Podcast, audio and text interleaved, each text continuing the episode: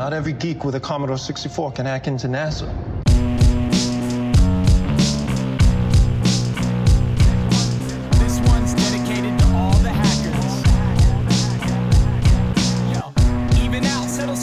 Bem-vindos, bem-vindas, boas-vindas! Mais um episódio do Hackers Brasil. É isso mesmo! É isso mesmo! Mais um episódio. Pessoal, para de encher o nosso saco pra gravar um episódio novo. Então tá aí, meu povo, mais um episódio para satisfazer essa fome no coração de vocês. E hoje a gente vai ter um convidado massa. Eu vou deixar os meninos se apresentar primeiro. E aí a gente chega no convidado. Que você sabe que aqui não tem roteiro. Aqui é a zona que a gente quiser. Então vocês já sabem, né? Acendam as suas cervejas. E nunca deixar os meninos hein? Boa, boa, boa. Oh, e aí, é, agora a gente vai ter que chamar você de R- RFDS, né? Putz, porque agora vai ter dois Rafael.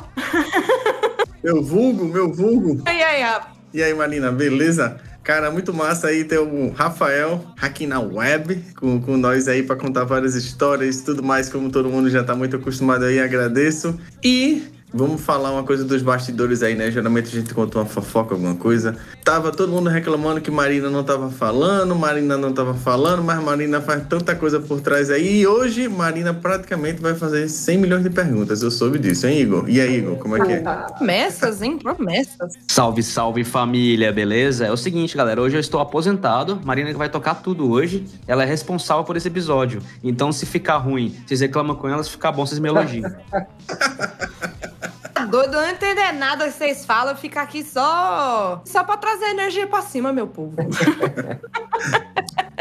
E temos o nosso queridíssimo convidado de hoje, o Rafael Souza, que é ninguém menos, ninguém mais do que o Hacking na Web Oficial. Se você ainda não segue ele, para tudo que você está fazendo nesse exato momento, se você tem acesso à internet, que eu acho que você deve ter, porque você deve estar escutando esse podcast na internet, você vai lá no arroba Hacking na Web Oficial e você acha o Rafael, que inclusive ensina hacking para iniciantes, ensina desde assim a base da base da base. Ele tem uma assinatura de aulas chamada de Universidade Hacker, que é disputadíssimo. A galera sai no soco quando abre vaga. Tem que entrar em lista de espera, é todo um rolê assim. E o curso é muito bom, é muito, muito bom. A galera eu vejo todo mundo elogiando pra caramba. O Rafa compartilha muito do que ele ensina no curso, inclusive nos stories. Então, se você deve seguir ele, você provavelmente consegue, você provavelmente reconhece o Hack na Web Oficial da consultoria gratuita que ele faz o dia inteiro nos stories do, do Instagram. O cara até foi Google Hall of Fame aí, né? bicho não trabalha, né, velho? É só, é só rede social, bicho. Eu queria ter essa vida aí, gente rica é foda, velho. A influência, porra. A influência é foda. Tem apenas um curso de só Deus sabe quantas horas, né? Mas ah, fora isso, né? Só rede social, né, Rafael? É, pois é. Bem, eu quero desde já agradecer o convite de vocês, né? É, é muito legal estar com vocês, pessoas tão reconhecidas também no mercado e que fazem um trabalho tão fantástico também na divulgação do, do hacking no Brasil. E, enfim, muito obrigado mesmo pelo convite. Valeu, cara.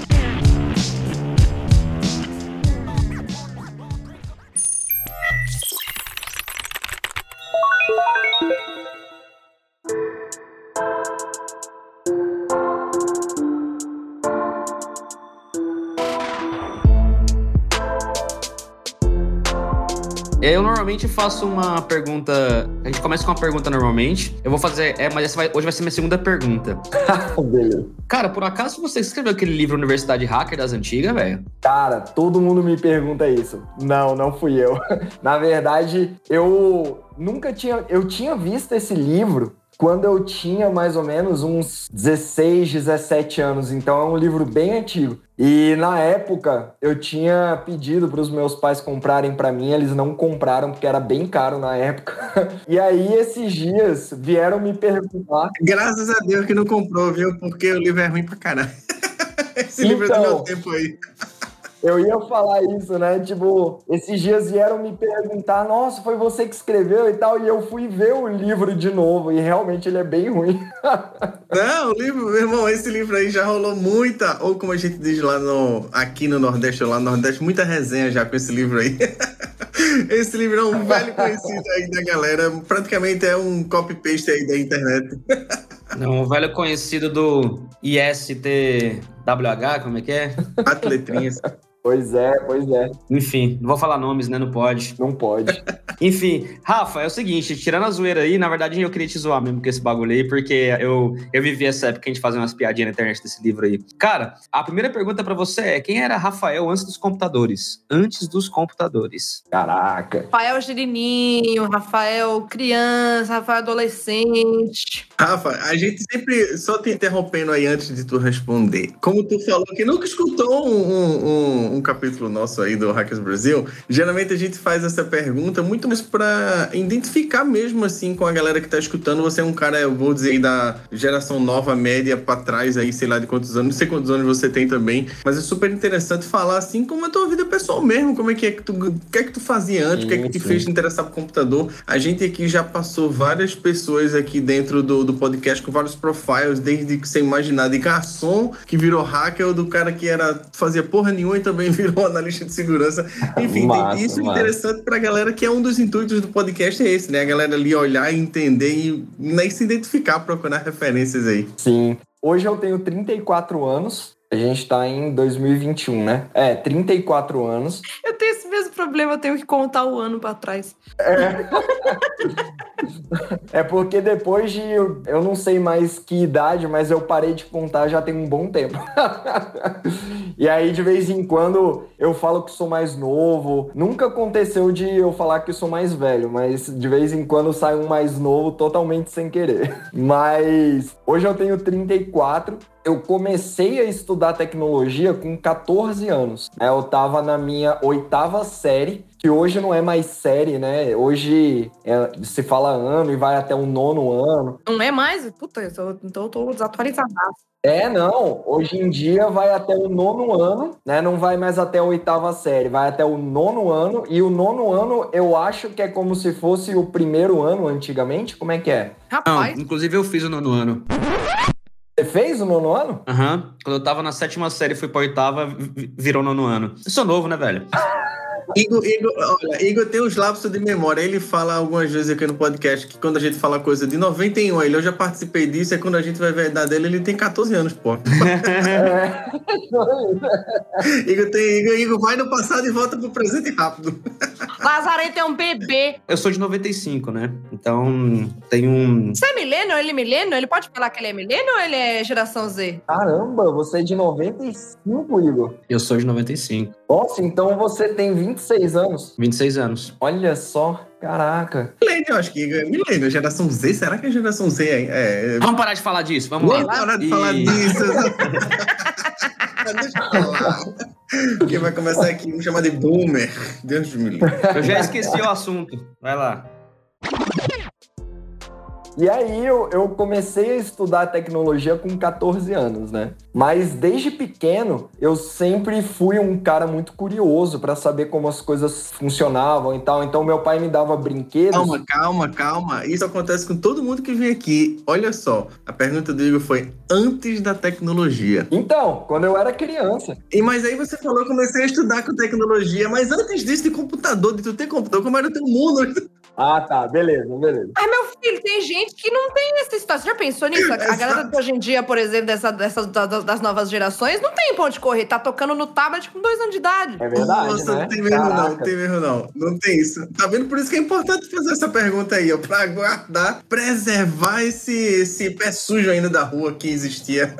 É sujo da rua. É isso. Meu Deus. Vai, Rafa, vai, Rafa. Então, antes da tecnologia, eu era um moleque que gostava É, muita gente confunde antes, antes. Antes, boa. eu era um moleque que gostava muito de brincar na rua, né? Eu brinquei de polícia e ladrão, pique-pega, bet. Eu não sei se na região de vocês tem bet. Eu sou de Goiânia, né, velho? Boa. Então, joguei muito bet. Como é o nome? Bet? O que é Bet? Bet é assim, bota duas latas, né, em pontas assim diferentes, bota uma, uma rodinha no meio das latas e são quatro jogadores, dois batedores e dois lançam a bola. O intuito é derrubar a latinha. né, e o cara que está com, com bet, que é o bastão, ele não pode, ele tem que betar a bola, né? É um pedaço de pau, normalmente. Porra de bastão, um pedaço de pau que você acha na rua. É um beisebol adaptado É, pra é perifa da época nossa aí. Nunca vi isso, não. Que engraçado. É, Legal. exatamente. Ah, você nunca viu? Nossa, isso aí também era bem popular na, na, na minha época. Mas tinha outro nome, não era Bet, não. Recife era muito mais bola de gude, peão, papagaio empinar pipa, né? E outras coisas, jogar bola, essas coisas. Empinar pipa. É que você é velho, Rafa. Nessa época eu não tinha, não tinha criado esse negócio ainda, não. Nessa época era, nessa época era Beyblade, não era peão, não. peão eletrônico. Pois é, e, e é isso. Assim, eu sempre. Eu sempre gostei muito de brincar, sempre fui muito ativo. Inclusive, teve uma vez que eu fui fazer um teste né, de admissão num colégio aqui de Brasília, e um colégio religioso, e eu fui fazer a prova, e eu não deixei ninguém se concentrar, eu ficava fazendo. Tirando a concentração de todo mundo o tempo inteiro. E aí, quando minha mãe foi me buscar dessa prova, É, esse é dos nossos, dos doidos. Esse é dos doidos. Esse é da categoria dos é, doidos. ah, eu sou, total. E aí, a minha mãe foi falar com a, com a irmã e falou: Ô, irmã, e aí? Eu sei que ainda não deu tempo de corrigir, mas você pode falar alguma coisa e tal. Ela falou: Olha, mãe, eu não sei como o seu filho foi na prova, mas ainda que ele tenha acertado todas as questões nesse colégio, ele não entra. então, eu sou desse nível de. Essa é uma boa história pra pergunta. Subversivo já. Já tava ali dando trabalho, a mãe. O famoso dando trabalho pra caralho. É, já tava dando trabalho desde pequeno. Os psicólogos e tal diziam que eu tinha hiperatividade, mas hoje eu tô tranquilo. Eles, eles dizem isso pra todo mundo, velho. É, né? Se não sabe o que, que é, fala que é hiperatividade. Na época também era. Eu, eu, eu acabei indo também, né, pra psicólogo e tal, não sei o que, quando criança. E era sempre isso, né? Ou é déficit de atenção ou é hiperatividade. Ou era déficit de atenção É. ou era hi- hiperatividade. E hoje, cara, mudou muita coisa, né? Tem muito estudo. Hoje já tem. Caralho, eu tô me sentindo velho mesmo. Na minha época era tipo, tá com algum problema, ou tomava porrada, ou tá doido. Não tinha muita coisa de psicólogo, muito não sei o que lá de definir o que é, não. Meu irmão, tá louco? O cacete comia e se orienta, porra. Acabou.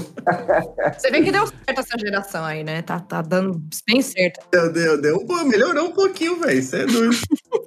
Vocês sabem esse negócio de hiperatividade ou déficit de atenção, vocês sabem que a psiquiatria ela teve um problema desse, né? De, enfim, de reconhecimento científico e tal, e fizeram um teste uma vez, um grupo de, enfim, pessoas contrárias à psiquiatria, eles fizeram um experimento e eles entraram num ma- manicômio né, e eles iam agir normalmente, né, para ver se os psiquiatras conseguiam identificar quem era louco e quem não era. No final das contas, eu não me lembro muito bem como é, mas metade foi considerada louca, né? Mesmo não sendo, assim, totalmente normal. E a outra metade foi liberada fingindo que era louca. Era uma coisa assim. Então você vê que na história da medicina, psicologia e psi- psiquiatria tem, tem muita loucura mesmo. Resumo da história. Não andem com gente doida, senão você fica doido. Uma pesquisa muito louca, eu diria. Não, é isso, gente. Vamos lá. É, é- é- olha, não é assim, não. Eu sou, eu sou neuro, eu sou o que a gente chama de neuroatípica. Marina, Marina, dá aula aí, Marina, nisso. Dá aula nisso. Terapia, coisa e tal. Dá aula aí pra nós. A gente tá falando besteira. Eu sou neuroatípica, inclusive, né? Eu tenho cri- crise de ansiedade, pânico, déficit de atenção, enfim. As pessoas têm cérebros diferentes, galera. Né? Ninguém, ninguém é igual um ao outro. E você ser neuroatípico significa você não ser uma pessoa que é né, nos conformes do que se acredita que é um cérebro normal. Que no final, no final das contas, né, com os anos passando e os estudos evoluindo, ninguém realmente é normal, né? Então, sei lá, às vezes você tem borderline, às vezes você é bipolar, entendeu? Às vezes você tem, ok, você tem pânico e você tem depressão. Enfim, cada um leva ali o- os teus traumas de um jeito dentro da cabeça, né? Então, quando você fala louco tal, é legal brincar, é legal brincar, mas é sempre bom esclarecer. Bicho, louco é uma coisa tão relativa, sabe? É, é, a gente não pode desvalidar basicamente todo ser humano que existe. Porque né, a cabeça de um é diferente da- cabeça do outro. É, e é exatamente isso que esse experimento tentava mostrar, né? A dificuldade de, de definir, na verdade, quem é normal, quem não é, enfim, nos padrões da época, né? E hoje em dia, inclusive tem um livro de psicologia muito interessante que ele fala exatamente sobre isso, né? Sobre o que é normal hoje em dia, né? O, o, o que é considerado normal e o que não é. Porque, na verdade, no final das contas, cada um tem lida com seus próprios problemas de formas distintas, enfim. Sim, com certeza. Tanto que na época, nos anos né, 40, 50, enfim, era comum que você internasse mulheres, por exemplo, com histeria, né? Uma- entre várias aspas, né? Tinha essa condição da histeria, que na verdade era só uma mulher que se comportava fora dos padrões da sociedade. Geralmente era uma, uma mulher que falava mais alto, que se impunha, né? E muitas, inclusive, passaram pelo processo terrível da lobotomia, de tirarem um pedaço do cérebro dessas pessoas, acreditando que assim o comportamento delas ia normalizar. Que absurdo, né? Então, assim, é, graças a. Essa parada da lobotomia é sinistra. Ainda bem que a gente melhorou, né, velho? Tá bem que. Ainda bem que a gente melhorou, porque é uma merda isso aí, né? Enfim. Não, da minha época pra cá melhorou um bocado, como eu falo. Que nem diagnosticava praticamente, poucas pessoas tinham acesso pra diagnosticar qualquer tipo de, enfim, de coisa, não tinha nada disso. Era, era muito mais o julgamento do pai, dependendo da educação do teu pai, tinha muitas coisas em relação a isso, aí era foda. Sim, sim, é isso mesmo. Mas é isso, pra gente chegar onde a gente chegou, né? Foi um longo percurso de muitas barbaridades médicas. Claro, claro. Aconteceu um, um monte de merda. E aí, andando mais um pouco, como que o computador chegou na tua vida? Como foi, assim, o primeiro computador? Pode ser um que tu ganhou, que tu viu na casa de alguém. Como foi que tu te- teve teu primeiro contato aí com o computador? Computação, né? Vamos descer a idade aí. A gente tá falando muito disso hoje. É, o meu primeiro contato foi num colégio que eu estudava. Lá tinha um laboratório de informática. E a gente tinha aula de vez em quando, mas era, um- Windows NT lá, 3.1 Blau.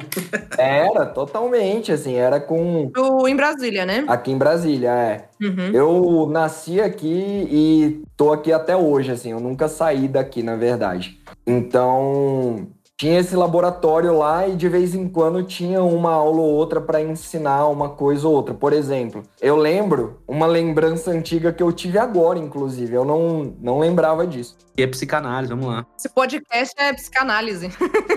É isso. Mas teve uma aula de cadeia alimentar e eles passaram pra gente um joguinho, né? Um joguinho que a raposa comia o coelho, depois o leão comia a raposa e enfim, né? Então, foram os meus primeiros contatos. Depois, a gente teve um joguinho lá também de uma tartaruguinha, né? E a gente tinha que programar, entre aspas. Isso eu também nem lembrava, ó. Talvez o meu contato com programação seja anterior ao que eu lembro. Deus, eu tinha isso na minha escola. Da tartaruguinha, que, é, tipo, que ela, ela tinha uma malha, né? Vocês que não lembram o nome da tartaruguinha, chama Logo. Linguagem de programação Logo. Logo. Pode botar no Google Logo. Pronto. Que tinha uma malha na tela, né? Aí você tinha que fazer Isso, a tartaruguinha caminhar na malha. Puta, eu lembro disso. É, exatamente. Eu lembro se fosse hoje ainda como FR20, Front 20, Back 30, ele botava Meu 30 pixels. Deus, cara. Aí você desenhava, fazia várias paradas. Logomaker era o nome, Logomaker. Olha, eu nunca falei disso em lugar nenhum, porque eu não lembrava. Eu lembrei agora. O podcast é pra isso aí, pra lembrar mesmo. É, foi, foi a primeira vez que eu tive contato com programação aí, ó. Foi o negócio da tartaruguinha. Massa. Então é isso, assim. E aí depois, os meus contatos foram no computador do meu primo, né? Que eu sempre quebrava eles. Meu primo tinha um computador, eu fui ter computador muito tempo depois. porque naquela época era muito caro. Eu lembro, o meu primeiro computador que minha mãe comprou, minha mãe e meu pai, tinha sido um Pentium 3 de 64 megas de memória e um HD de 10 gigas. Já era uma máquina rápida da porra. Já é uma puta máquina.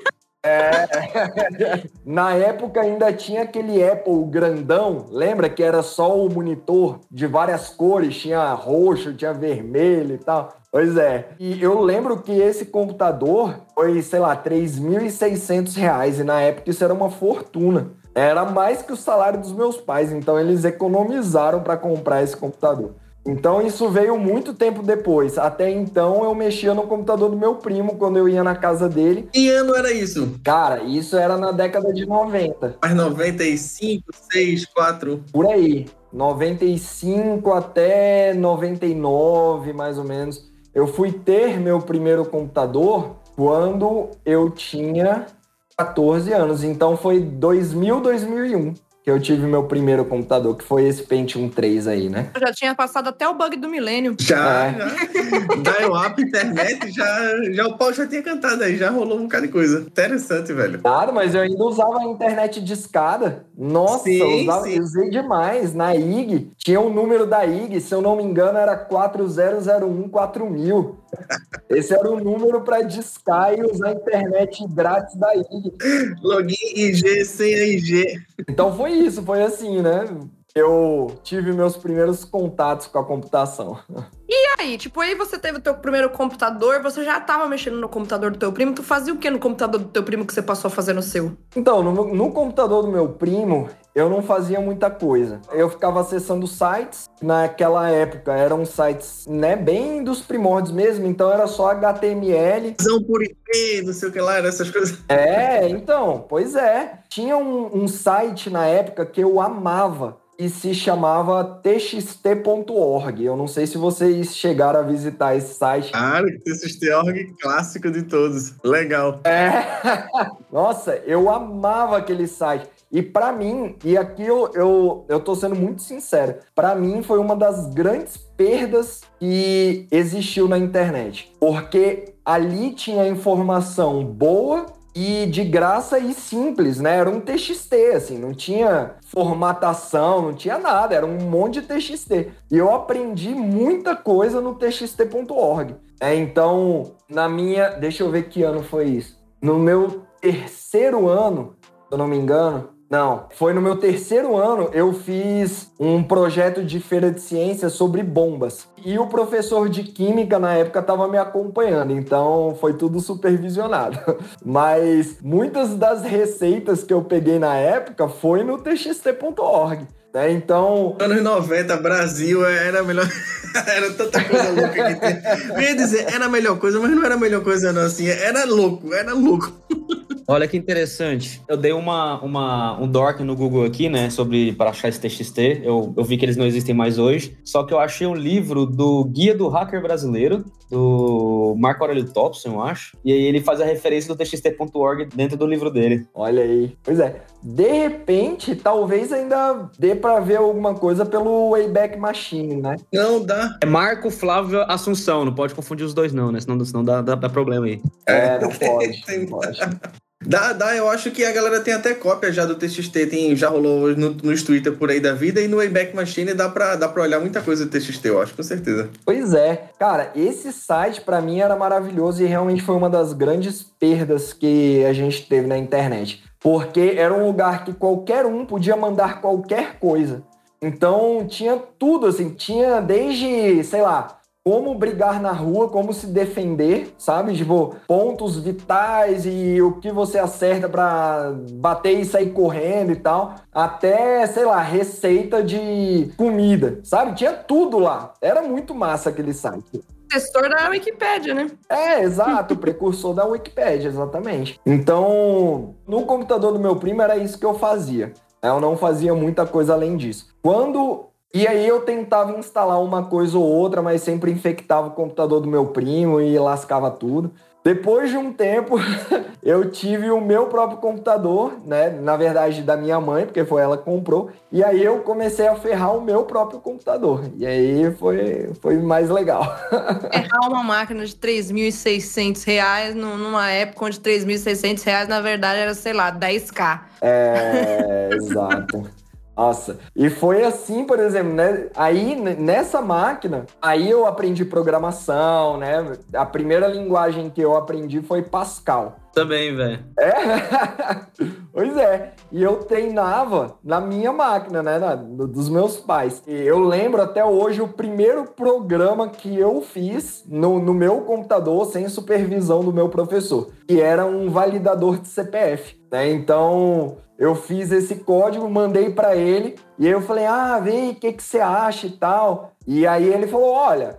Tá ok, mas dá pra otimizar muito, porque eu tinha colocado um monte de if um dentro do outro, aí tinha uns go to pra voltar pra sei lá pra onde. Clássico, né, mano? Então tava uma macarronada meu código, né? Mas foi assim, e aí eu fui aprendendo. Depois eu aprendi C, comecei a estudar redes, é, Linux. Na época, se eu, assim, as VMs não eram algo popular. É, eu acho que o conceito já existia, mas não existia nada popularizado assim ainda. Então, eu instalava dual boot no meu computador e muitas vezes isso acabou com o meu computador, eu tinha que formatar. E aí eu instalava o Windows com um CD de reparação que a gente tinha recebido com o computador, né? Tinha um CD de reparação do Windows 98. Então, Windows 98, segunda edição.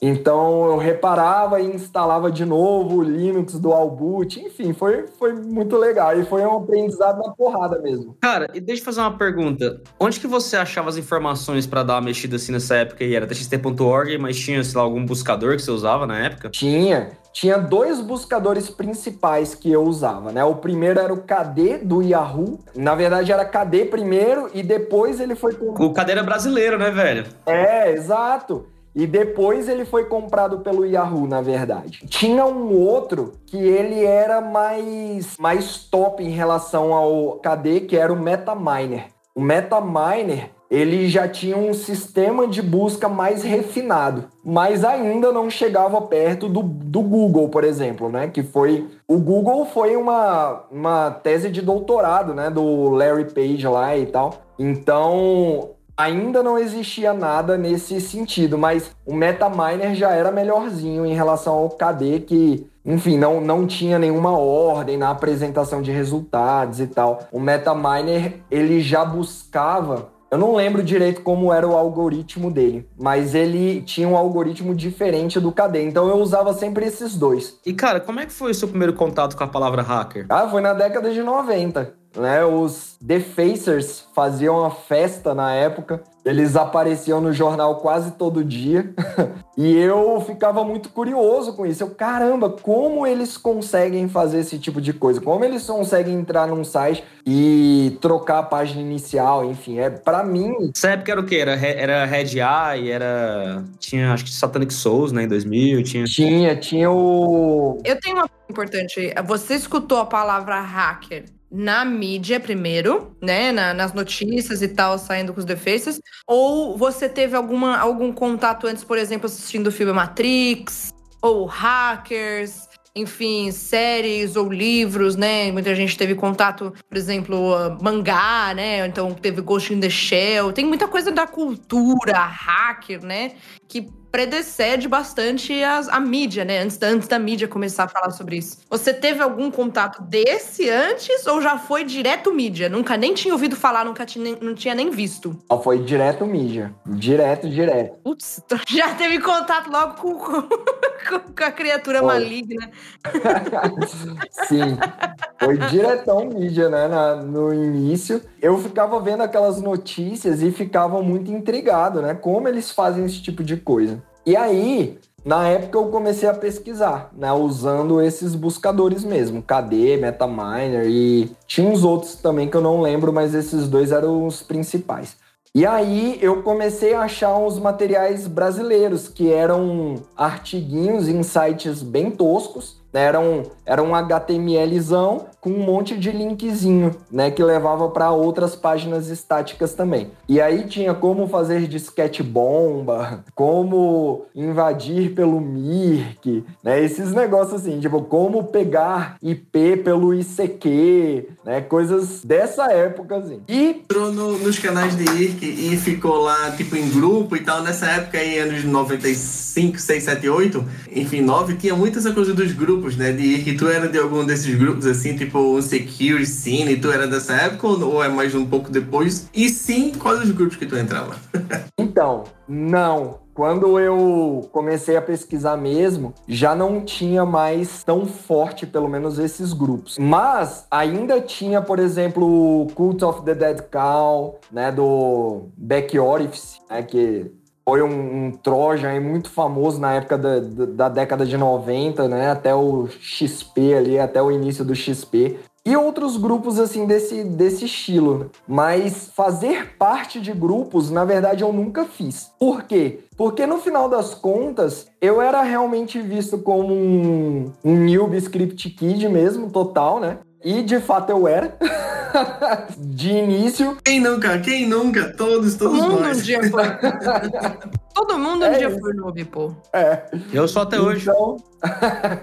ah, tá bom.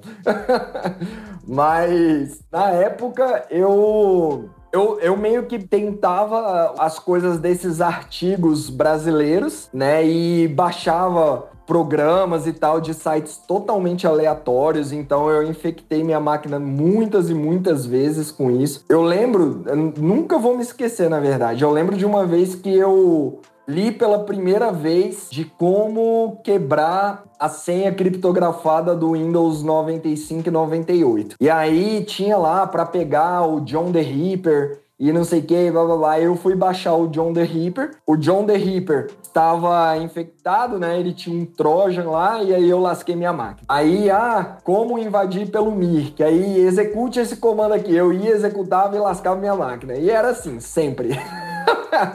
Eu lembro também que eu, sei lá, ia no Wiki pedir uma coisa pra não sei quem, eu rodava sem ver, pum, fudia a máquina inteira lá, apagava Total. os bagulho. Total. Era foda. É. E naquela época tinha um site, aí muito tempo depois, na verdade antes. Aí eu só achava esse tipo de informação no Brasil. Né? No Brasil, as coisas eram muito precárias, assim, sabe? Eu, eu não, não encontrava, pelo menos não com os buscadores da época, eu não encontrava um material de qualidade mesmo. E aí eu achei o site do txt.org, né, que e me ajudou em muitas coisas. Me ajudou pela primeira vez eu tive contato com Assembly, né? Foi pelo txt.org. Pela primeira vez eu vi um artigo falando sobre criação de malwares usando Pascal, que era uma linguagem que eu sabia. Então, eu olhei aquele artigo e o código e tinha várias coisas que eu não entendia. Eu, cara, como assim? Que biblioteca é essa? Que comando é esse? O que, que isso faz? E aí, isso me levava para estudar mais e mais e mais e mais. Depois de um tempo,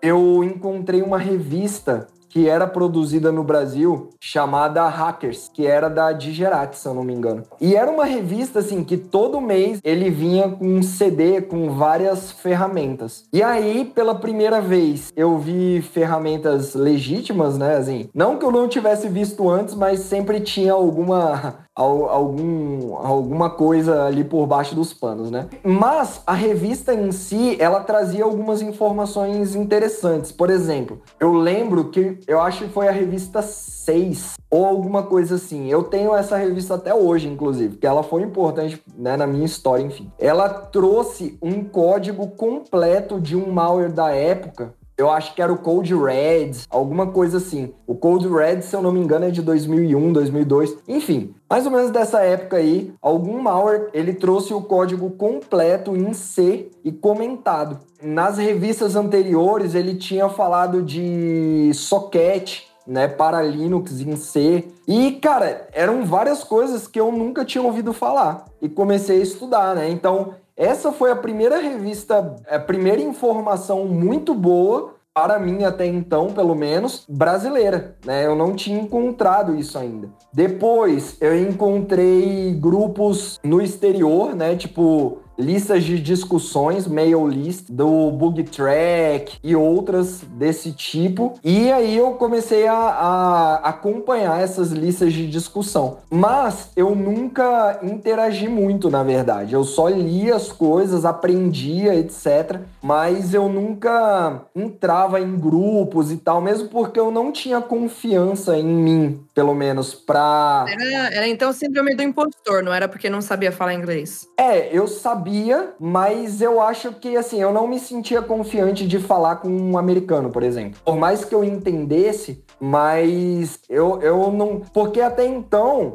o meu nível de inglês era nível de cursinho, né? Então a gente não falava muito. Então eu ficava com medo de falar errado, por exemplo. É coisas desse tipo. Vou fazer cursinho não? Você aprendeu assim na vida, na, na- na- se virando? Não, eu fiz cursinho, eu fiz cursinho por muitos anos. Hum. Tipo, eu entrei num cursinho de inglês. Eu pedi pra minha mãe pra me botar num cursinho de inglês quando eu tinha uns 9, 10 anos. Então eu entrei bem novo. Eu fui terminar o inglês quando eu tinha uns 16 anos. Então foram seis anos, seis anos de escolinha. Mas até então eu não, eu terminei o curso, mas eu não tinha tanta confiança em falar realmente, né? Eu fui começar a conversar e falar inglês com, com nativos na internet, na verdade, no ICQ, inclusive. No ICQ tinha uma funcionalidade lá de você conversar com pessoas aleatórias, né? E aí eu procurava americanos para conversar. E aí era tudo errado. Aí eu falava, ó, eu não sei inglês tão bem, você pode me ajudar? E a pessoa ia me corrigindo. Foi muito legal, eu gostava muito. Esse negócio do ICQ aí ajudou muito, né? De falar de voz assim, era muito mais fácil. Naquela época era meio que, caramba, eu tô falando via voz, né? Era, dava outro. Meu Deus, que massa, velho ICQ, muito bom. Pois é, não, eu me amarrava. E que tá ouvindo, depois do ICQ é que veio o MSN. O MSN matou o ICQ, coitado. É. É, exato. Foi, foi. A MSN matou tudo que existia na época de comunicação, né? Inclusive o IRC, a galera migrou pra lá. Por mais que existiu por muito tempo ainda, mas eu lembro que a gente tava, tava no IRC, depois o MSN, essas coisas. Depois veio o Skype, aí o Skype matou o MSN, aí foi, foi cada vez matando. O MSN não devia ter acabado, a MSN pra mim foi o melhor que existiu até hoje. Saudades do MSN. Você conseguia mandar tremidinha, né? Se a pessoa não, não te respondesse, ô, me responde aí, você mandava tremidinha pra pessoa. Infernal aqui. Tinha tremidinha bomba, assim, você mandava várias tremidinhas. E, cara, e eu lembro que depois que a MSN acabou, tinha uns servidores na China ainda que estavam que, estavam ligados, e a gente tinha um esquema, eu e os amigos, que a gente conectava nesse servidor na China, via MSN pra, pra continuar conversando, saca? Sim.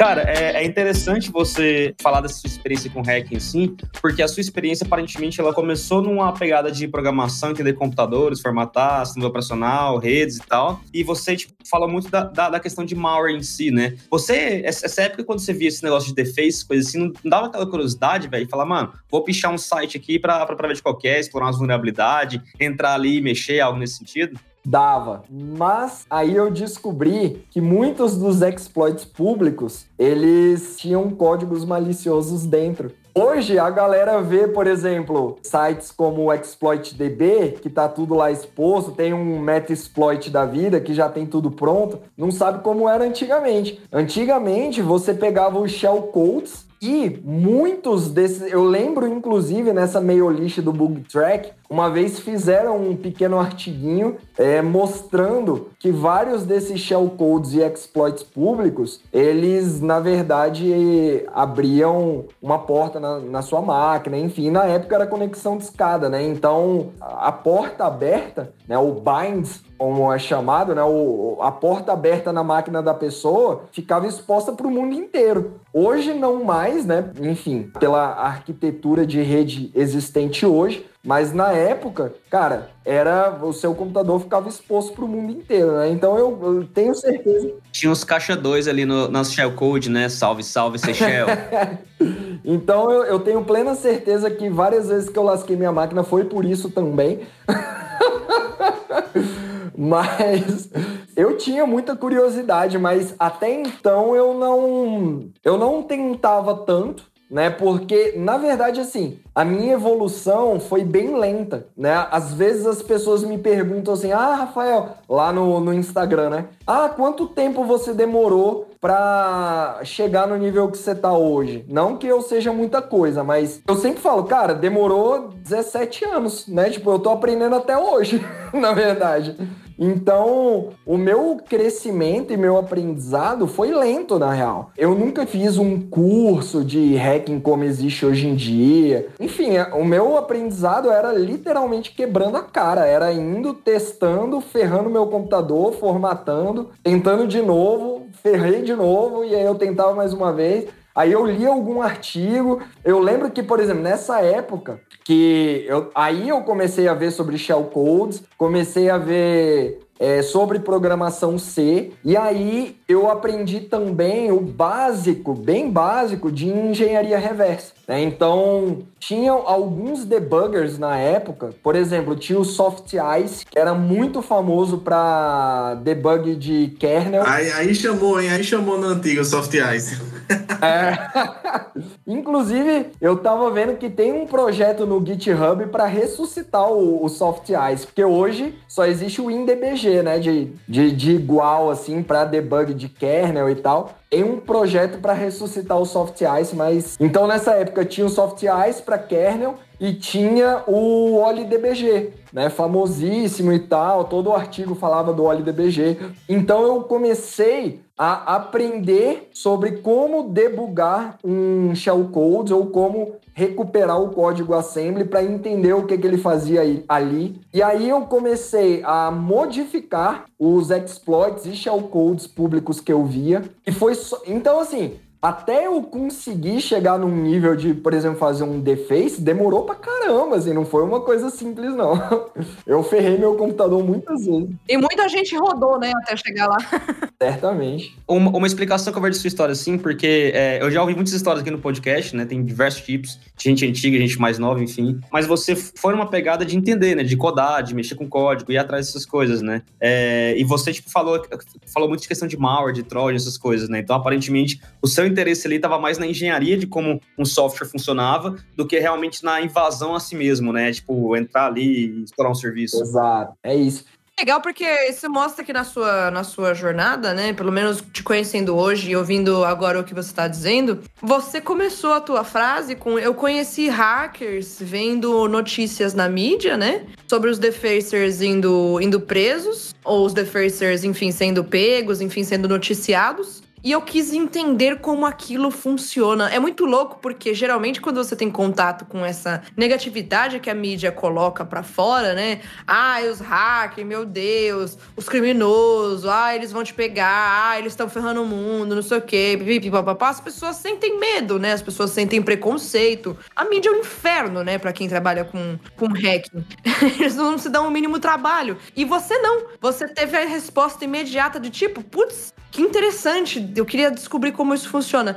E é um, o mote que te move até hoje, pelo que parece, né? Move a sua história inteira. Então você, meu, se embrenhou em malware, né? No, no, nos bugs, enfim, e, e, toda a sua trajetória de estudo, e eu vou dizer hoje de profissão, né? Porque hoje você tem o curso, ensina a galera e tudo mais. É justamente isso, né? Nossa, que legal, que interessante. Bora estudar para ver como que é. Né? Puro e simples o conhecimento. É isso. Inclusive, por exemplo, Hoje, o que eu falo muito na, na, minha página especificamente é isso: que assim, o processo para o conhecimento é um processo longo e árduo. Né? Se fosse fácil, todo mundo seria. Né? E não é assim. Na verdade, existem várias bases importantes para você chegar em um nível e falar, cara, isso aqui, por exemplo, eu domino. Tem várias coisas que eu não domino. Hoje, por exemplo, hoje em dia, eu estou estudando eu, eu, comecei um interesse que eu nunca tive, que foi esse, que foi um, um, interesse mais pela parte de hardware. Por quê? Vendo o Júlio Della Flora, por exemplo, e outros, né? Outros caras muito bons, tipo o Racer DL, né? O Racer XDL e tal. E essa cultura de maker e tal, eu comecei a pensar que, cara, beleza, eu entendo como funciona um sistema operacional, eu entendo como funciona o kernel, que é o, o Ring Zero, né, a parte mais elevada dentro de um sistema operacional com todas as permissões. Depois, eu consigo hoje entender sobre os bootloaders, né, que eles funcionam no, numa camada chamada de ring menos 2, porque ele roda antes do próprio kernel começar a funcionar, né? Então, com todas as seguranças que o Windows colocou no sistema operacional, etc. A galera migrou para essa fase anterior ao carregamento do sistema operacional para desativar a segurança antes dela ser ativada. Beleza, mas existe um nível e vai além desses, que é o próprio hardware, né? Por exemplo, é fault injection, que é uma é você conseguir injetar uma falha onde sequer existe. Cara, isso para mim foi muito louco, né? Tipo, imagina, por exemplo, tem, tem, uma, tem uma história de um lançamento da, da Rússia, se eu não me engano. Eles lançaram uma sonda espacial, eu acho que ela ia pra Lua, sei lá, enfim mas a sonda nunca chegou no destino final dela. E aí começou aquele negócio, ah, foi sabotagem, ah, foi os Estados Unidos e não sei o que, blá, blá, blá, blá. E aí, depois de uma longa investigação, descobriram que a sonda foi derrubada por conta de ondas solares, né? Tipo, o Sol injetou uma falha no hardware que inicialmente não tinha uma falha. E eu fiquei com isso na cabeça, tipo, cara, isso é muito louco, você conseguir injetar uma falha onde sequer existe. Então hoje eu tô estudando um pouco mais sobre isso e eu comecei, tô começando por onde? Cara, pela base da base da base, tipo elétrica. É, eu tô vendo elétrica, voltagem, amperagem, lei de Ohm e várias outras coisas que são assim, a base. Eu nem cheguei no hardware ainda. Entendeu? Tipo, eu tô vendo elétrica primeiro para depois começar a entender como se controla a parte elétrica para executar determinadas ações num hardware, por exemplo. Então, eu, eu, eu sempre digo isso na, na minha página, né? Que o conhecimento, assim, você vai alicerçando ele em, em bases, né? Então, sei lá, eu, eu pelo menos sempre gosto de falar pro pessoal, ah, como eu começo. Eu gosto de dizer que programar é legal para um primeiro passo, porque te ensina pensamento lógico. Cara, eu vou te interromper. Você tá falando uma coisa incrível, assim, uma coisa muito massa, totalmente necessária. Claro, você é um educador, eu vou chamar de educadora, você tem vários cursos, exatamente isso que eu vejo muito na turma que não sabe aprender, né? Eu sempre cito aqui o vídeo aqui tá o Reels lá, como aprender, aprender a aprender e fazer essas bases e tudo mais, estudar toda essa camada lá embaixo ainda para poder entender, dar uma base muito forte para você entender um assunto. Então isso é importantíssimo, é muito muito legal. Parabéns aí. É uma coisa, inclusive, que a gente já falou aqui no podcast, os nossos convidados já falaram mais de uma vez aqui em, em outros episódios anteriores. Isso, é exato. E nós sentamos nos ombros de gigantes, né? Isso significa que para trás da gente teve muita coisa, rolou muita história, rolou muito estudo, né? Então, pô, a, a elétrica, a gente estuda elétrica hoje em dia porque muita gente estudou física, né? E enfim, conseguiu chegar hoje nas leis que a gente conhece. E essas leis, elas não são absolutas, né? Elas continuam evoluindo gente, assim como a natureza evolui, a, a própria física também se altera, a elétrica ela vai evoluindo, né? Então, poxa, os campos eletromagnéticos que a gente tem hoje, eles vão mudando, né, conforme o planeta. E, cara, tecnologia é isso, né? Ciência é isso. Tecnologia é uma, é uma parte inerente muito forte da ciência. Então, se você gosta, pô, de tecnologia, a pergunta, né, nossa, como que eu faço para ser um hacker? Ela vai tão longe, bicho. Ela vai para comportamento né? Então é o tipo de mentalidade que você tem, é o tipo de estilo de vida que você leva, é as pessoas que você tem ao seu redor, é como você estuda, né? É como você compartilha conhecimento. Tem muita coisa. E eu gosto muito do teu conteúdo, por exemplo, porque você aborda tudo isso. E não só você aborda além, você fala, meu, você fala de religião, você fala de, de dia a dia, você fala de um monte de coisa. E tudo isso faz parte, né, cara? Faz parte da nossa evolução, faz parte de como a gente encara o conhecimento. E a galera não parece que não sei, né? Eles querem, tipo, sei lá, um vídeo do YouTube de duas horas na velocidade vezes dois. E pronto, é isso. Aprendi tudo que eu precisava aprender.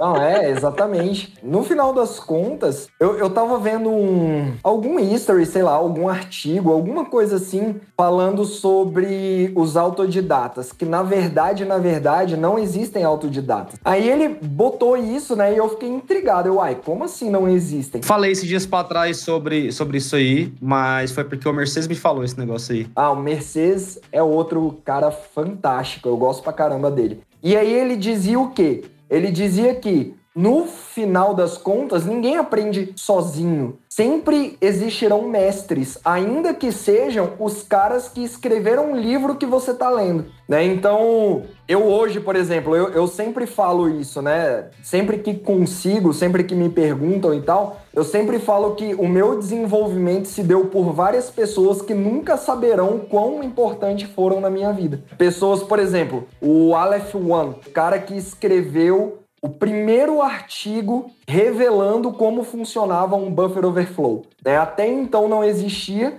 Stack Overflow, né? Ou era Buffer Overflow, não lembro agora. É, Smash, for, Smash the Stack for Fun Profit, o famoso.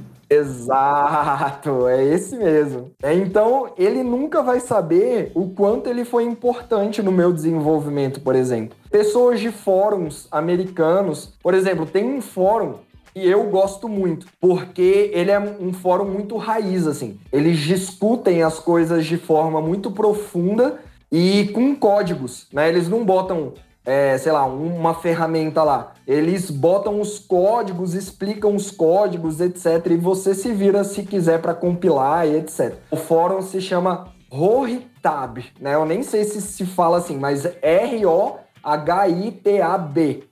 Com. É um fórum muito bom. Cara, muitos, muitas coisas que eu aprendi foi com esse fórum. Por exemplo, várias coisas de escalação de privilégio, né? Privilege Escalation.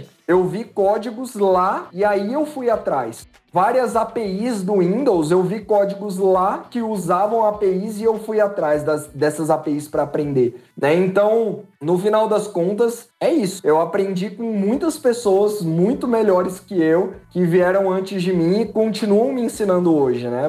Isso que diferencia a gente quanto a sociedade, né, velho? A gente é bom porque a gente é junto, né?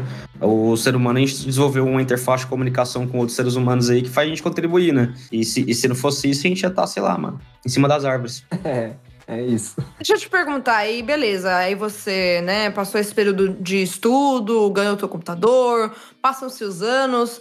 Como que você começou a trabalhar de fato com o que você faz hoje, ou enfim, faz, né? Qual, qual foi o teu primeiro emprego na área, por exemplo? Cara, foi muito tempo depois. Eu sempre quis trabalhar na área, mas aqui em Brasília é muito difícil, porque, sei lá, Aqui é chutômetro, tá? Não tem, não tem estatística, mas eu chuto que, sei lá, 90% do que tem em Brasília é setor público, né? Então, por exemplo, teve um, um, cara uma vez que eu vi e ele era especialista em, em análise de malware, né? engenharia reversa de malware. E ele era servidor público do STJ. E sabe o que, que ele fazia no STJ? Ele era suporte lá. Deus é pai. Se pá, tava tirando papel de dentro da impressora que tava engasgada. Que o povo não sabe como é que, como é que usa o cara. Total. Ou trocando a bolinha do mouse. Quem lembra mouse de bolinha? é isso. Limpando aquela sujeirinha pretinha em volta da bolinha, né? Que você tenta passar, ela não anda. Você tem que passar palito de dente em volta ali, cotonete. Passa a unha ali, sai o grudo de 480 mil bactérias, mas tá tudo certo. Nossa, eu fui por muito tempo suporte, né? Então eu tenho várias histórias ótimas de usuário. Eles são fantásticos. Mas. Então o cara era extremamente especialista Cara, quem vocês conhecem que tem um conhecimento para fazer engenharia reversa de malware? São pouquíssimas as pessoas. E um cara desse, com esse grau de conhecimento, ele era suporte, né? Então, aqui, no final das contas, por ser público, sempre foi muito por é, concurso, né? Concurso público. Ou você era terceirizado, né? Nos órgãos e tal. Então, o meu primeiro emprego de todos foi numa empresa privada, olha aí, foi na Brasil Telecom na época. Eu era programador C. E como eu consegui esse emprego? Eu estava no meu primeiro semestre de faculdade, e tinha um professor de organização de computadores e ele gostava muito de mim, né? O nome dele é Miguel Arcanjo. Um dia eu vou reencontrar ele e agradecer por tudo que ele fez por mim, mas ele dava essa aula e ele gostava muito de mim. Só uma coisa, vira e mexe aqui, todo mundo que vem, eu acho muito massa quando tem assim um professor no meio da história. Como todo mundo tem, né? Um professor que definiu, que foi lá e fez. Irmão, isso é muito foda. Pode falar muito bem desse professor aí que merece. O Miguel, ele era do exército, então ele era bem serião, assim, e poucas vezes ele sorria, né? Mas quando ele tava comigo, ele costumava sorrir. Então ele realmente gostava de mim, eu gostava muito dele também. Para mim, ele foi um dos melhores professores que passaram na minha, na minha faculdade, e ele ensinava uma matéria que ninguém gostava, na verdade, né? Que era organização de computadores. Era uma coisa mais baixo nível, então. Foi o meu primeiro. Não, não foi o meu primeiro. Mas na faculdade, ele foi quem falou de tabela verdade, por exemplo, né? De short end e tal. Ele falou sobre como funcionava um processador, sobre assembly. E assim, eu sempre gostei dessas matérias mais baixo nível. Enquanto 99% da turma gostava das coisas tipo análise de sistema, gerência de projetos, eu tinha aversão a esse tipo de matéria, porque era muito muito burocrática para mim, não sei. Eu gostava das coisas mais baixo nível mesmo, né? Então eu gostava de sistemas operacionais, é, organização de computadores, programação eu gostava também. Então esse professor, ele me levou ao meu primeiro emprego, né? Eles estavam procurando um, uma pessoa de júnior para programador C, e aí ele me indicou e, cara, minha primeira entrevista eu tava super nervoso na época, né? Tipo, eu esqueci meu CPF, meu, meus documentos. Então, na portaria, para entrar, você tinha que dar o seu documento lá. E eu tava sem nenhum documento, né? Então, o meu entrevistador, que seria o meu chefe, ele teve que descer. E aí, ele, ele chegou e falou: Ai, cadê seus documentos? Aí eu, eu esqueci. Aí ele falou, né, serião, ele falou assim, isso não se repita. E aí ele liberou minha entrada e eu fui e subi. Cara, esse meu primeiro chefe, ele foi muito importante também na minha história. Porque, cara, ele me dava porrada sem parar. E, era... e eu aprendi muita coisa por causa dele, na verdade. Por exemplo, Teve uma vez eu precisei fazer uma manutenção num sistema da Brasil Telecom lá, um sistema interno e tal. E aí ele falou para mim: "Olha, Rafael, vai lá, fala com um fulano de tal, ele vai te mostrar como é o sistema e o que que você tem que fazer". Beleza. Fui lá, conversei com o cara e tal, ele me passou o sistema, me falou onde tava Brasil Telecom é a famosa BR Turbo? é isso, exatamente. Inclusive, antigamente, boa parte dos filmes não tinha ainda popularmente torrent e os filmes eram baixados em servidores HTTP, né? E vários filmes ficavam alocados nos servidores da BR Turbo. Então, como eu trabalhava lá, eu pegava os filmes a uma velocidade muito rápida. Era muito bom. Não tem BR Turbo? É. E aí eu fui e o sistema lá da Brasil Telecom estava em VB na época. né? Aí ele me falou lá o caminho do SVN para pegar e tal. E aí eu fui no meu chefe e falei para ele: Ó, Marcelo, é, o sistema tá em VB, eu não sei VB. Aí ele falou: se vira, você tem 48 horas para aprender.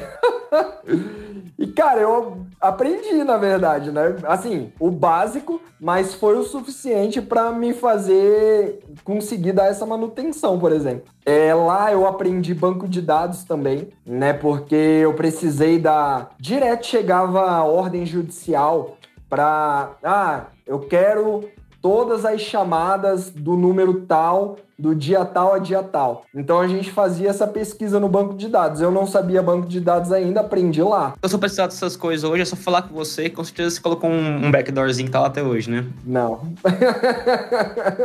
Mas então eu acabei aprendendo muito nessa nesse meu primeiro emprego, na verdade. Depois eu fui para web designer e eu nunca fui bom em design. Então eu era uma negação, mas eu sabia programar, sabia HTML, CSS já na época. Então você era um webmaster. Boa, é isso. Exatamente.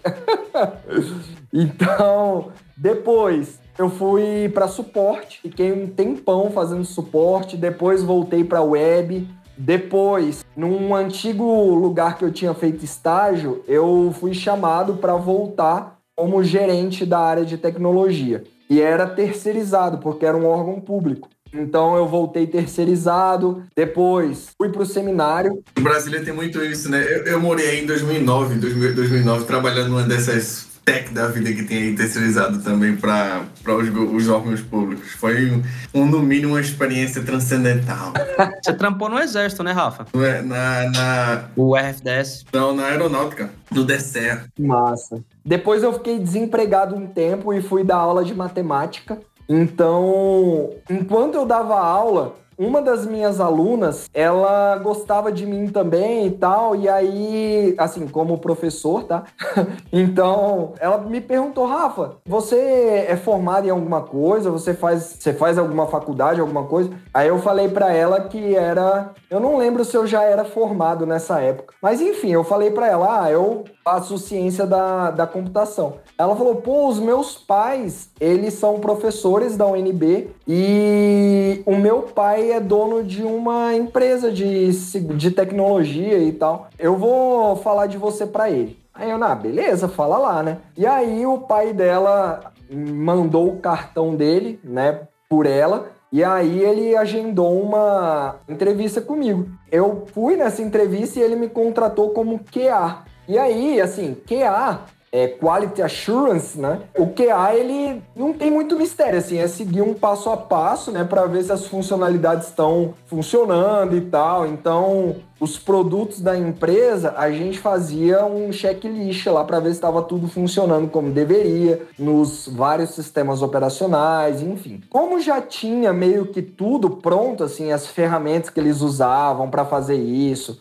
os códigos, etc., eu costumava terminar os testinhos muito rápido. E aí eu começava a fazer outros testes de segurança. Aliás, aí eu começava a fazer testes de segurança, porque até então não era, né? Eram testes de qualidade mesmo. Né? Então eu comecei a fazer testes de segurança e comecei a reportar falhas para os desenvolvedores que ninguém reportava. Era o que isso? Era Delphi? Não, nessa época eles já usavam C, C++, tinha C Sharp também, já era mais moderno isso. Esses testes de, de segurança era como? Era, era teste de input ou você fazia um code review dentro? Eu fazia engenharia reversa, né? Então eu criei, por exemplo, um programa que quebrava a criptografia que eles usavam, né? E como eu fiz isso? Eu fiz engenharia reversa e vi como que ele pegava o- a informação em texto claro e gerava o texto cifrado. Né? E aí eu fiz a engenharia reversa disso, fiz engenharia reversa do código, né? Então ele era. Ele tinha PEC e tal, obfuscação, e aí, aí eu tive que tirar tudo isso. Então, os testes que eu fazia eram.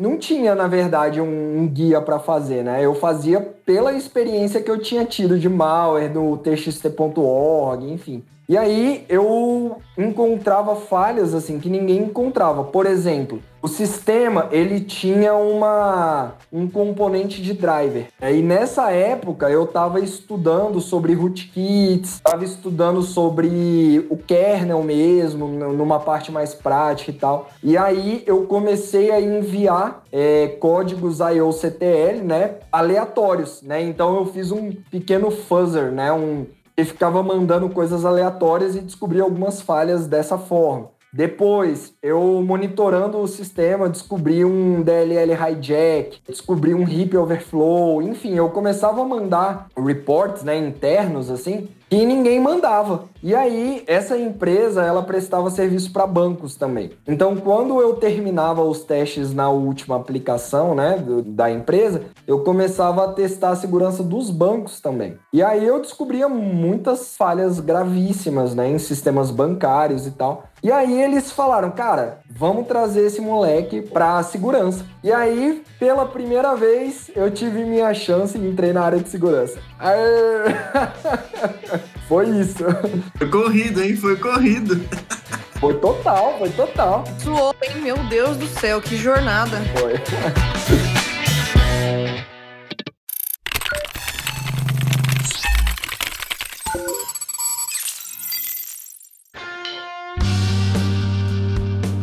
entrou na área de segurança você decidiu virar influencer? O que que aconteceu aí nessa, nessa história? Então, boa. Na real, o que acontecia é que eu queria meio que, de certa forma, tentar abreviar o caminho das pessoas que tinham interesse nisso. É porque eu via que tinha uma galera que tinha esse interesse aqui no Brasil e que não tinha acesso a um conteúdo né, de qualidade, assim. E eu tentei abreviar, assim, pelo menos falar o caminho das pedras que eu passei e, enfim, falar os erros que eu cometi para que as pessoas pudessem pegar, se possível, né, um pequeno atalho. E hoje eu vejo que, por exemplo, tem conteúdo que na minha época não tinha. O canal do Mercedes, por exemplo, cara, os cursos que ele ensina lá de assembly, de engenharia reversa, ele tem um curso lá grátis no YouTube de análise de malware. Nossa, eu aprendi tudo isso na porrada mesmo, sabe? Tipo, tentando e, e vai e, e se vira. Então,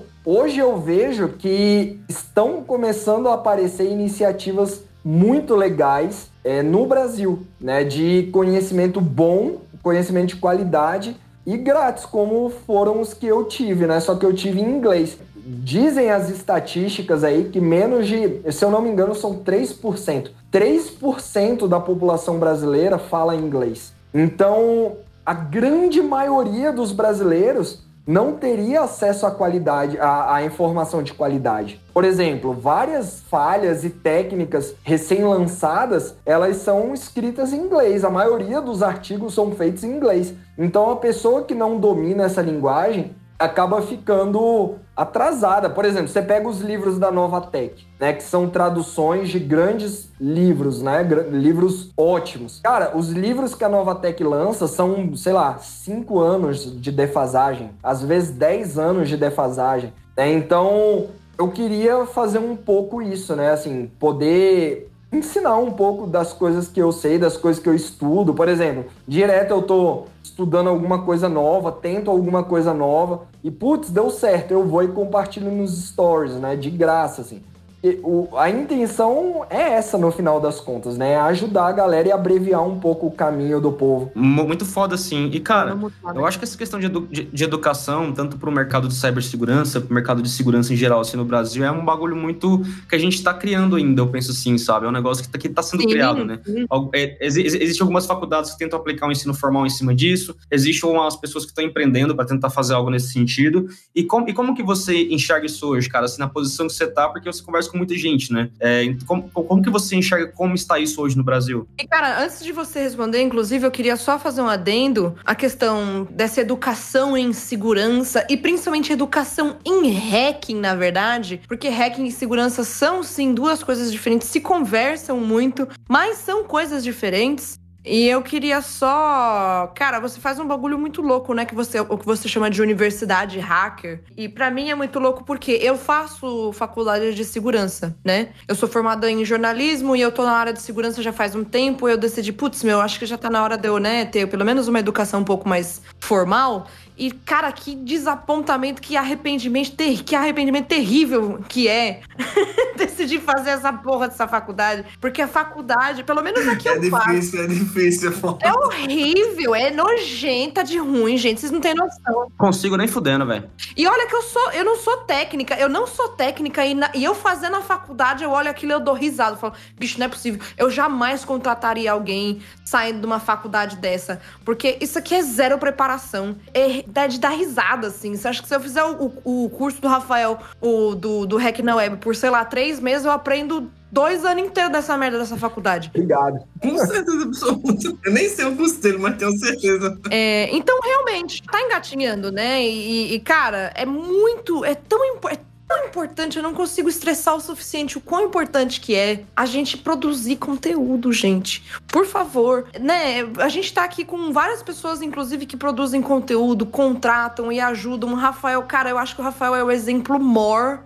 Inclusive, né, o Rafael é uma, das pessoas que mais tem seguidores da, da nossa área até. E que dá conteúdo de graça o tempo todo nos stories. E a gente também, cara, o HC, sabe, esse mesmo, esse podcast, inclusive. Poxa, compartilhem conteúdo, devolvam. Pensem que vocês estariam aprendendo agora, sabe? Eu vejo muita gente julgar, mas os script aqui, tipo, bicho, paga Mente binária, mente binária. Mente binária, cara. Mente binária é um dos maiores canais que já existiu na face da Terra no, no Brasil. Cara, o Brasil não seria o mesmo sem o, mente, sem o mente binária. Eu posso dizer isso com tranquilidade. Eu só acompanho notícia agora no negócio lá do Cabral, velho. É só lá que eu vejo agora, velho. No Zero News, exato. Eu só assisto Zero News. Então, o que a pergunta do Igor foi justamente, né, do, do de, da gente estar tá fundando meio que essa cultura de conteúdo aberto do hacking, porque realmente as faculdades, gente, deixa eu falar um negócio pra vocês.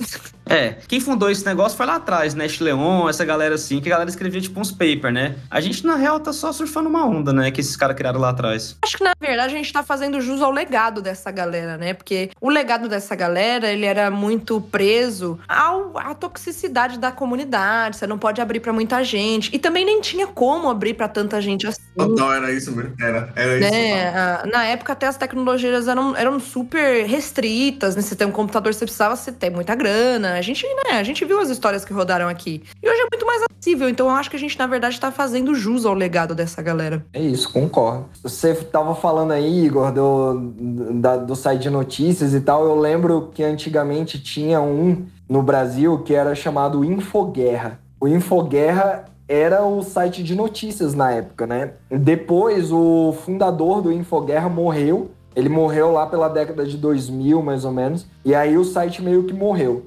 Aí veio o original, né, que tinha uma seção lá de segurança, que tinha as notícias de segurança e tal, mas morreu também. E aí, e aí assim, a gente tava realmente sem um site né, de notícias e tal para saber o que estava acontecendo. E aí o Mente Binária, né, a galera lá do Mente Binária veio e, e assumiu esse, esse lugar. Então, é exatamente isso, assim, ainda bem, né, que estão aparecendo essas pessoas. Inclusive, eu tava vendo uma palestra do do Mercedes e ele tava falando como que iniciou o projeto, né, mente binária e, e, o papo binário, e ele tava falando porque ele é chefe na área de engenharia reversa lá na Trend Micro, se eu não me engano. E ele tava falando que... É um pesquisador lá. É pesquisador, né? Ele, é, ele faz parte de um time chamado FTR, né? Lá tem RTL e FTR. E FTR, tipo, são algumas pessoas no mundo, que pelo que eu entendo, né, que são os Forge Threat Looking Research.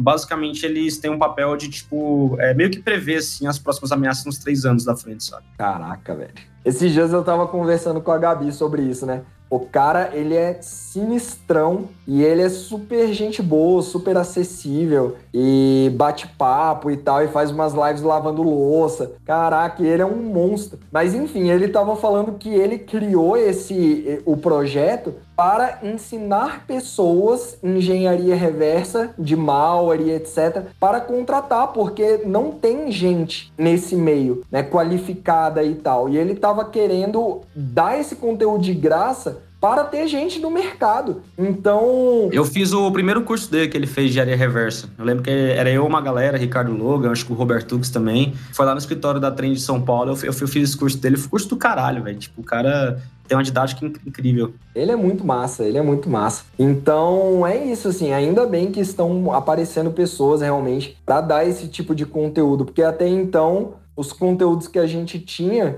pelo menos em larga escala e sendo produzido, porque como eu falei, a gente teve, teve coisa boa também, né? Não foi só desgraça, mas eu acho que as desgraças eram mais difundidas, eu acho, não sei. Ou pelo menos tinha mais dinheiro, né, envolvido e pagando, não sei, não sei. Pode ser impressão minha também, enfim. Mas sobre as universidades, é, eu também, eu também acho que assim, a universidade não prepara, né, para o que a gente vê no, no mundo real, etc. Por exemplo, esses dias eu falei isso no meu, no meu story. Existe uma diferença muito grande entre as universidades americanas e as universidades brasileiras. As universidades americanas, elas preparam a base muito melhor do que as faculdades brasileiras. Por exemplo, há um tempo atrás, eu estava no, no meu projetinho currículo bootloader, né? O que, que é o meu currículo? Eu vi um cara, saiu uma notícia lá que um cara tinha feito o currículo dele e era um bootloader também.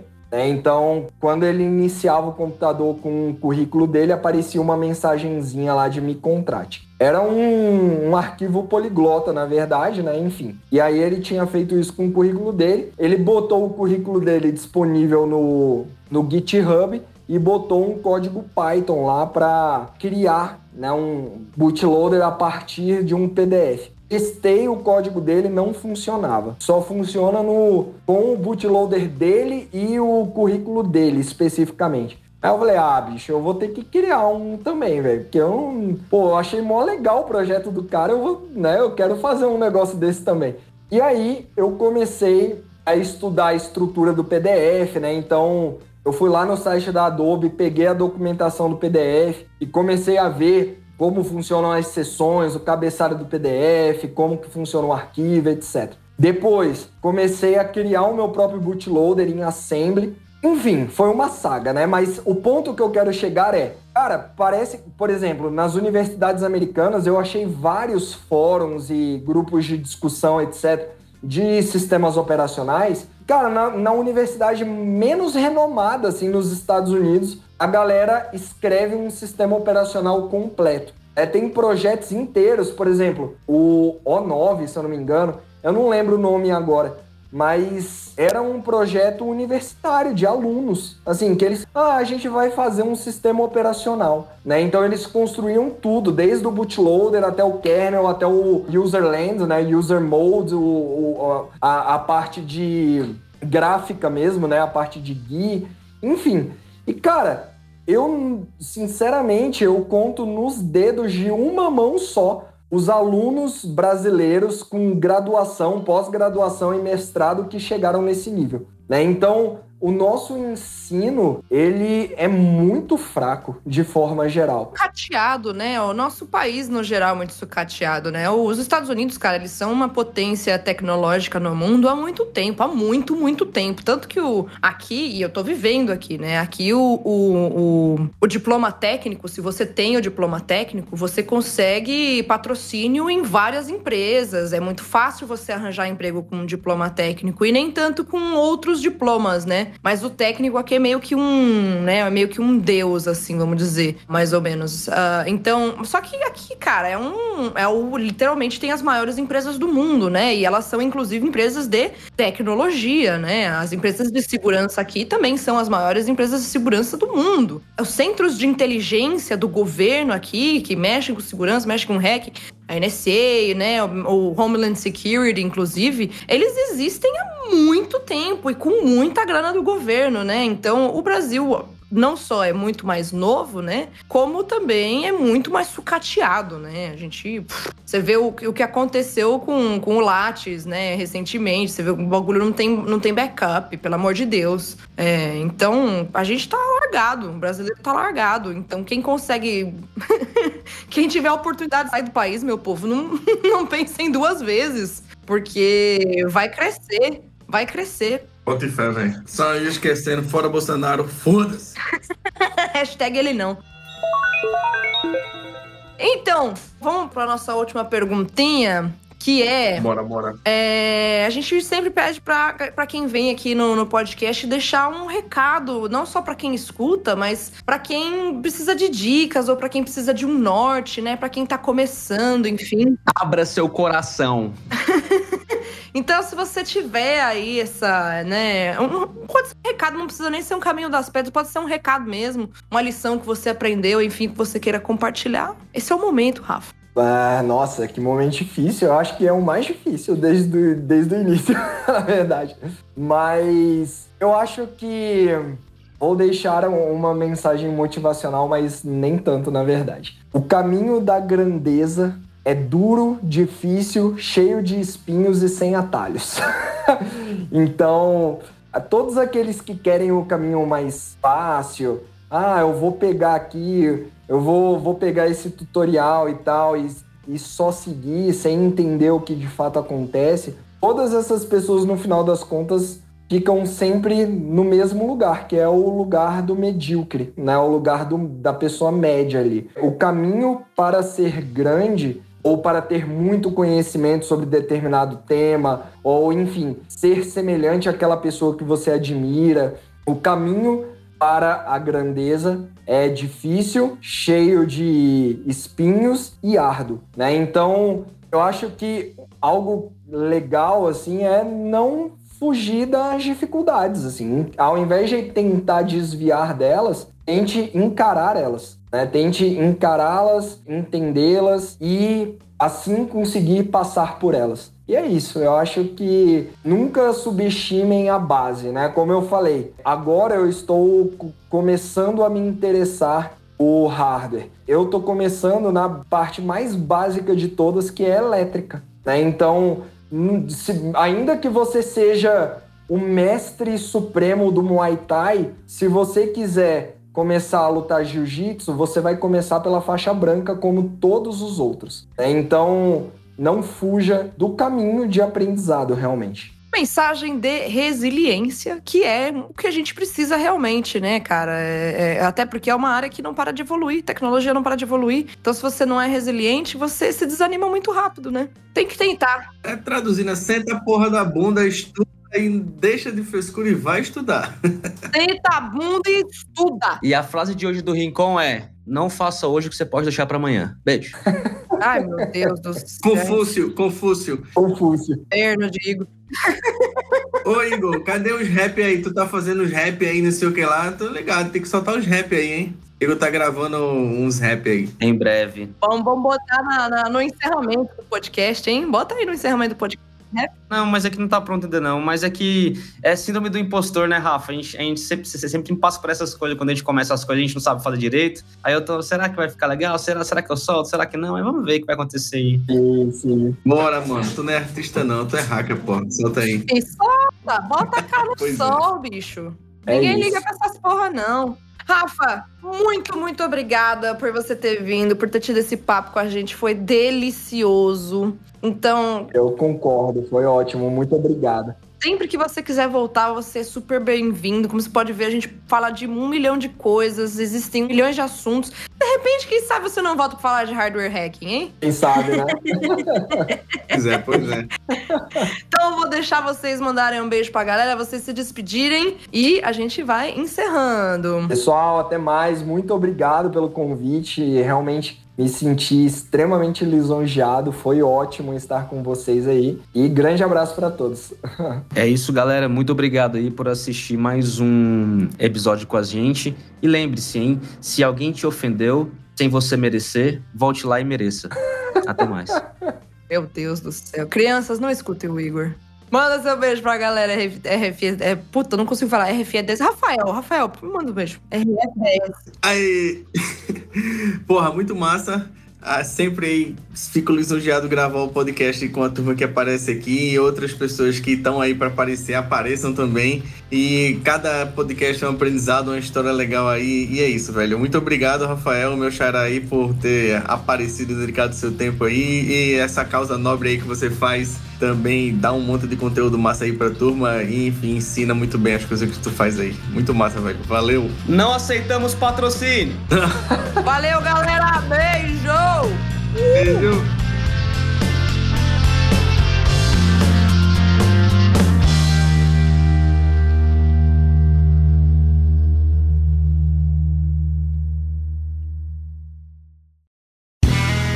Este podcast foi editado por Play Áudios.